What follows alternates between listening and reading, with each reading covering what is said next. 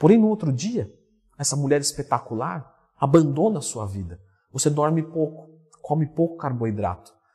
E aí, você, naquele dia específico, vai render menos. Tudo sobre lesões. Uma abordagem avançada, todos os tipos, os mais comuns na academia, como prevenir, como tratar, meu, tudo que você tem que saber de lesão e musculação. Lembre-se sempre de que lesão na musculação é uma das coisas que mais tiram a sustentabilidade. E a sustentabilidade é o fator mais determinante para os resultados. Então esse vídeo é fundamental para você e vamos rumo a um milhão juntos num canal de conteúdo para mostrar para o pessoal que o mundo ainda tem salvação. Se sim, clica no gostei e se inscreva no canal. Temos que começar o vídeo sempre lembrando de que todo tipo de atividade física pode gerar lesão, porque envolve em desafiar alguns dos seus limites.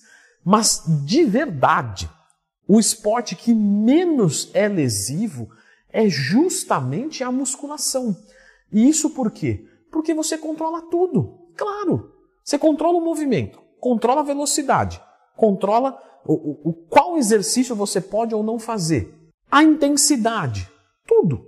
Então não tem como se machucar nele. É lá embaixo. Porém, o risco sempre existe, mas ele é muito mínimo. Temos três tipos, né, três graus de lesão. Grau 1 um é aquela que poucas fibras são rompidas, bem pouquinho. Normalmente, dá uma inchada no lugar, fica um pouco sensível a toque. Nos movimentos, causa um pequeno desconforto, mas tem aquele incômodozinho. Normalmente é afetado de 1 a 5% de danificação. Então vai comprometer o movimento entre 1 e 5%, o que não é tanta coisa. Normalmente aqui o indivíduo consegue fazer o exercício supino. Ele consegue fazer, ele sente um incômodo, mas ele consegue até, vamos dizer assim, vida normal. Grau 2. Nesse aqui, de 5 a 50% de danificação. Aqui pode acontecer um, um, inchaço, né, uma dor muito aguda, que aí sim já limita o indivíduo. Esse exercício aqui eu não consigo fazer com uma carga legal, eu tenho que reduzir tudo, o movimento dói, incomoda bastante e etc. No grau 3, acontece uma ruptura total. Essa é a pior lesão que qualquer pessoa pode sofrer, né, muscularmente falando. Nesse caso aqui, a pessoa perde completamente a força, até movimentos muito simples não são conseguíveis, existe uma hemorragia e um edema muito grande, e muitas vezes é preciso uma cirurgia para resolver. E os tipos de lesão, Leandro, quais são? Primeiro tipo, estiramento. Esse acontece quando tem realmente é, o processo de se estirar. Então, um músculo é alongado muito rápido e aí tem um rompimento das fibras. Normalmente, ele é de grau 1. Normalmente, esse tipo de lesão acontece pela falta de aquecimento. Então, depois procura meu vídeo, Leandro Twin Aquecimento. Sempre que tiver uma dúvida, Leandro Twin, dúvida aqui no YouTube, você vai encontrar.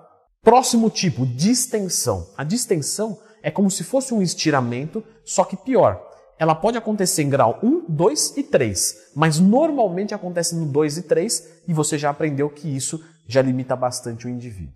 Normalmente a distensão ocorre naqueles indivíduos que coloca muita carga e faz o movimento errado. Então, se no primeiro, mesmo sem carga, você poderia acontecer, então no primeiro, fui fazer um movimento muito rápido, rompeu a fibra ali e tal, mas não tinha muito peso. No segundo, é aquele indivíduo que está fazendo um supinão pesado e está roubando um pouco na série, dá um mau jeito, aí acontece a distensão. Existe também a contusão. Não é legal? Você está percebendo que esses nomes você escuta por aí, mas não faz sentido. Você fala, é, realmente tem estiramento, distensão, contusão, mas para mim é tudo a mesma coisa. Não é. Contusão é quando tem uma batida. Ou seja, ah, jogo futebol, vou e recebo uma pancada muito forte. Aí é uma contusão, não é uma distensão muscular. A contusão também pode acontecer nos três graus, tá? Então ela pode acontecer bem levinha, tranquilo, não compromete muito, ah, mas e bastante, onde vai comprometer os movimentos. Existem também algumas disfunções, tá? Não é uma lesão, é uma disfunção. O que é uma disfunção, Leandro? Diferente de lesão e contusão, as disfunções não afetam as fibras. Então dá um exemplo. Por exemplo, a cãibra. É uma coisa pontual dá e vai embora depois. E não abala a estrutura da fibra. Então, primeiro, cãibra. A cãibra é aquela puxada, aquele negócio desagradável. No meio do exercício, dói, puxa, puxa, puxa, puxa. É involuntário, não tem o que fazer, alonga. Leandro, qual que é a causa da cãibra? Ainda hoje, é, ainda hoje não se tem certeza absoluta, perdoe a redundância. Porém, se acredita que é pelo desbalanço de minerais como potássio, sódio, falta de água, muito estresse muscular. Algumas pesquisas indicam que é o seguinte: fiz muito, muita força, muita força, muita força.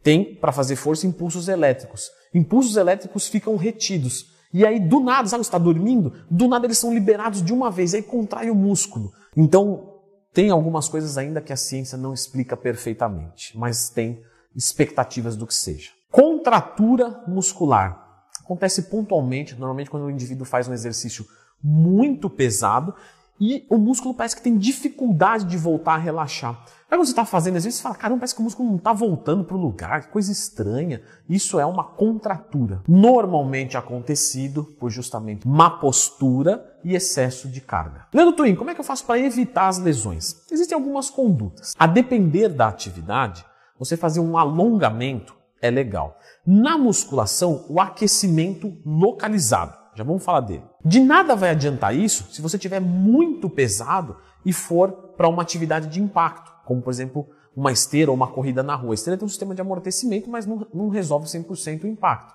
Então, nesse caso específico, podem ocorrer é, lesões mesmo com aquecimento, alongamento.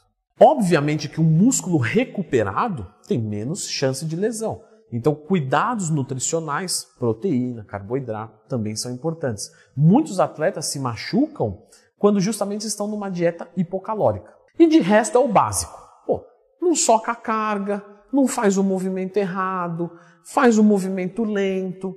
Parece besteira, parece coisa de programinha matutino, de TV aberta. Mas, pessoal, vamos cuidar da postura. Isso é muito importante. Leandro Twin, estou lesionado. O que, que eu faço? Normalmente as condutas vão envolver não fazer nada que causa dor. Então, pô, fiz esse causador, tira. Ah, então eu não posso treinar peito, porque todos de peito me dói. Não treine. É melhor preservar do que você tentar arriscar uma lesão de grau 1 virar de grau 3. Porque quando você tem a 1 para criar de grau, de grau 3 é muito mais fácil. Então, tira tudo da sua rotina que causa dor e tenta treinar o que der. Se tiver que ficar sem treinar peito, fica sem treinar peito. Já está podendo treinar o resto, já está bom. O uso de medicação, os AINES, anti-inflamatórios não esteroidais, são bem-vindos com supervisão médica, porque você pode ver, tem contusão, tem estiramento, tem uma série de coisas. Tem que ver qual que é o medicamento ideal para o teu caso. Massagens, turbilhões, tratamento com calor, seja ele superficial ou profundo, também pode acelerar o processo de recuperação, porque, por exemplo, o calor, ele causa uma vasodilatação, uma vascularização melhor ali. Isso leva mais nutrientes. Então, a depender do caso, Leandro quando eu coloco gelo e quando eu coloco calor. Gelo normalmente quando é agudo, para justamente estancar uma hemorragia. E o calor num contraturno, porque justamente você quer melhorar fluxo sanguíneo lá. Então não é gelo. Ah, põe o gelo aí a semana inteira. Não, isso não. Isso vai piorar o processo de recuperação, porque causa vasoconstrição, menos nutriente ali, e isso não é bem-vindo. Uma outra coisa aqui muito legal é a variação de exercícios. Como assim, Leandro Twin? Você está dizendo que variar os exercícios previne lesão? Por quê? Porque quando você coloca o mesmo exercício sempre, você causa um estresse específico. E às vezes esse estresse específico causa uma lesãozinha de grau 1 de 1% só. Você fala, mas 1% não é nada. Às vezes o cara nem sente. Ele aqueceu ali, tá beleza. Caminhou antes de ir para academia, nem sente aquilo ali. Só que o de 1% vira 5, 10, 50, ruptura total. Claro que eu estou exagerando, né? mas entendeu a progressividade da lesão. Quando você está sempre variando os exercícios, você não permite que isso aconteça, porque aí eu troquei esse treino de três supinos para um supino e o resto crucifixo. Então aquela ruptura de 1% se cicatriza até o próximo treino. Então esse é uma das vantagens de você trocar o treino semanalmente, como eu faço para os meus alunos. A variação dos exercícios é fundamental para evitar lesões. E massagem é bom, né? Porque ajuda no fluxo sanguíneo e tal, é verdade. Mas, pô, é difícil, né? Caro. Como que eu faço uma opção mais barata? Sabe aqueles rolos de massagem? Aquilo ali você pode fazer na sua própria casa. Eu vou fazer na panturrilha. Faz ali com o rolo. É bacana assim, é bom, barato, você mesmo faz. Outra coisa que é muito importante, que eu falei, mas eu vou aprofundar agora, eu vou voltar mesmo. Estabilidade no movimento. Você já viu que tem movimento que é estável? Então o que isso quer dizer? Movimento sólido. Os dois estão fazendo rosca direta, mas um está tremendo um pouco, está balançando um pouco o tronco. Vamos estabilizar esse movimento. Essa, esse negócio de ficar se mexendo é normal, tá? Você vai melhorar isso fazendo exercício.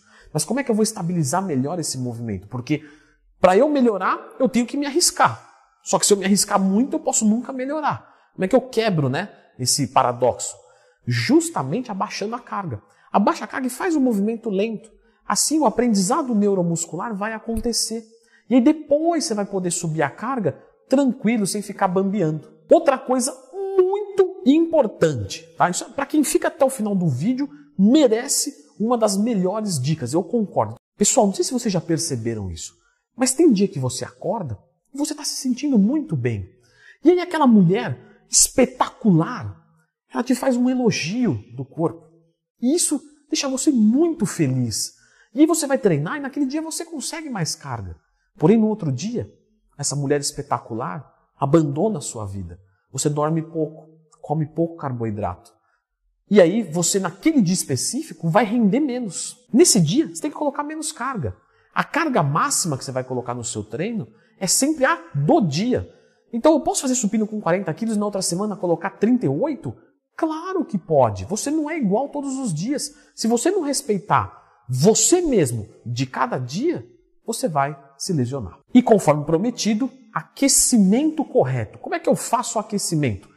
Fique com esse vídeo, clica no gostei e se inscreva no canal. Muita gente acha que faz o aquecimento correto, mas na verdade começa o treino com o corpo frio e isso aumenta o risco de lesão, além de diminuir o desempenho no começo do treino, porque quando você está quente você acaba rendendo mais no treino. Então vamos aprender a aquecer corretamente. Existem três tipos de aquecimento. Primeiro deles, aquecimento geral.